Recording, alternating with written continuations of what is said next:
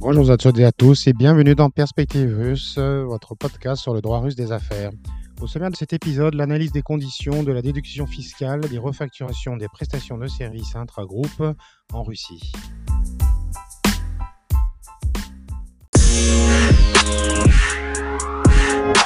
Le thème des refacturations de management fees a en effet traditionnellement toujours fait l'objet d'une attention particulière de l'administration fiscale russe, qui portait une attention toute particulière à la documentation des coûts correspondants, fin de leur déductibilité fiscale en Russie. Aujourd'hui, ce thème prend une nouvelle dimension dans le cadre des sanctions russes,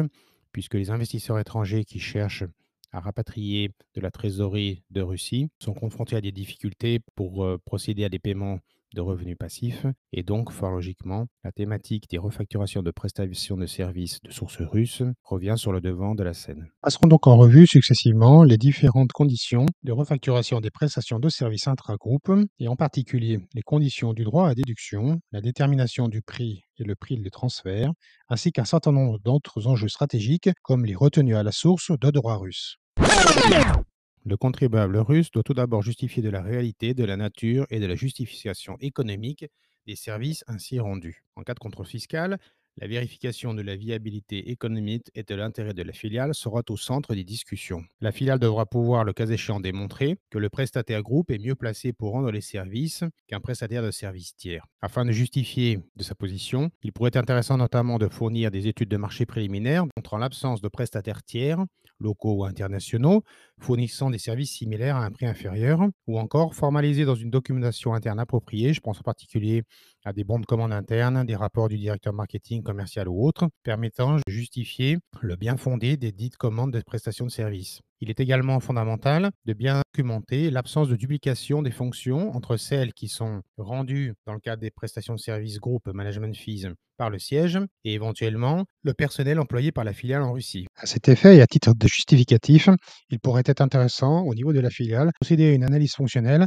afin de bien valider la répartition des fonctions et des rôles entre les services rendus par le siège et le personnel employé par la filiale. En particulier, il sera important de bien vérifier les organigrammes locaux disponibles en matière de ressources humaines, finances, IT et autres fonctions, ainsi que les job descriptions correspondantes afin de s'assurer de l'absence de duplication. Outre la justification de la réalité, nature et justification économique des services rendus, ainsi que l'absence de duplication des fonctions. Il est par ailleurs essentiel de bien s'assurer que les coûts sont documentés conformément aux recommandations et aux exigences de l'administration fiscale russe. En la matière, on notera qu'en cas de contrôle fiscal, les autorités russes examinent en détail le libellé des accords formalisant la fourniture de services à la filiale et la documentation y afférente. Parmi les principaux points d'attention, on notera la description précise de l'objet du contrat, des services rendus ainsi que des conditions de facturation et de paiement, les dispositions spécifiques applicables au contrat mixte, je pense en particulier aux contrats qui à la fois contiennent des éléments de prestation de services informatiques et de licence de droit de propriété intellectuelle, la qualité de la documentation mise en place, bien entendu, s'agissant non seulement de la documentation primaire,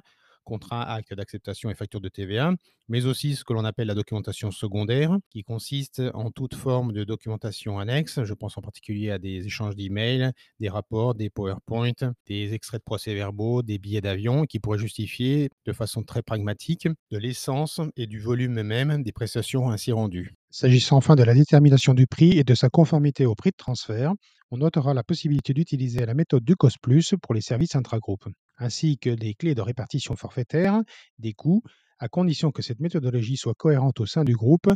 et liée au volume réel et à la nature des services rendus. Cela suppose en particulier une exigence de transparence et de cohérence de la méthodologie appliquée, à travers notamment une description de la méthodologie retenue dans les contrats, et également la justification de l'algorithme et du calcul des montants facturés forfaitairement pour chaque période documentée, afin de bien mettre en évidence sa cohérence avec la méthode de prix de transfert groupe. In fine, par voie de conséquence, si les conditions suivisées ne sont pas respectées, l'administration fiscale, en cas de contrôle, pourra d'une part remettre en cause le droit à déductibilité des coûts correspondants et rejeter les droits à récupération de la TVA correspondante.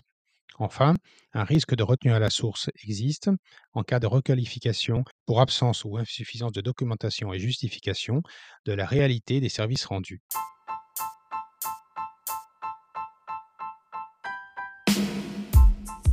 Ce podcast étant désormais terminé, nous vous souhaitons à toutes et à tous une excellente journée et vous donne rendez-vous dans une semaine. À très bientôt.